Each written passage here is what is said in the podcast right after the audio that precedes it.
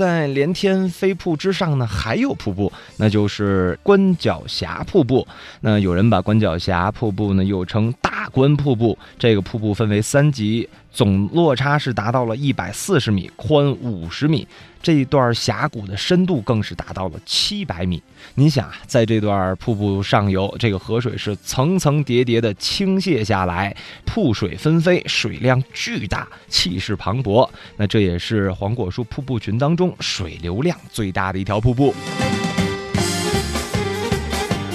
从黄果树瀑布开始，一直说到了关角峡瀑布，是一连跟您说到了黄果树瀑布群当中的七座瀑布。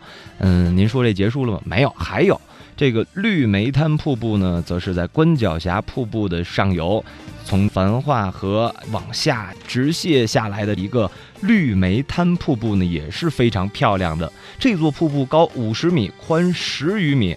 它悬空的挂在河谷当中，站上去你就能够看到，原来如果瀑布是绿色萦绕的话，那您所处的这个环境则是飞翔在山水之间了。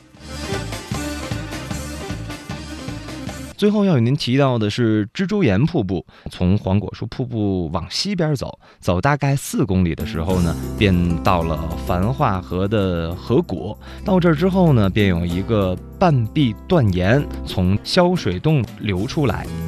那有人把这个消水洞也叫做是蜘蛛岩。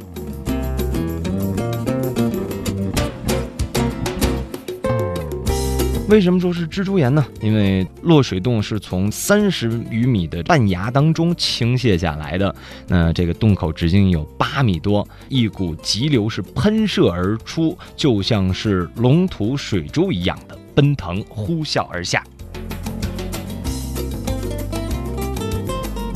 好的，在我们今天节目当中呢，是与您一起来分享了来自于黄果树的瀑布群当中十八条瀑布的九条。还没说完，明天再跟您聊聊另外的瀑布。如果说现在我们去黄果树的话呢，也是挺简单的一件事情。如果有三天的时间，甚至是两天、两天半这样的时间的话，都是可以去到贵州的安顺去黄果树玩的。因为这条线路现在是相对比较的顺畅。那由于时间的关系呢，今天这条自由自在的线路只能为您说一半了。明天让我们继续去到黄果树，继续去玩转黄果树瀑布群。Bye.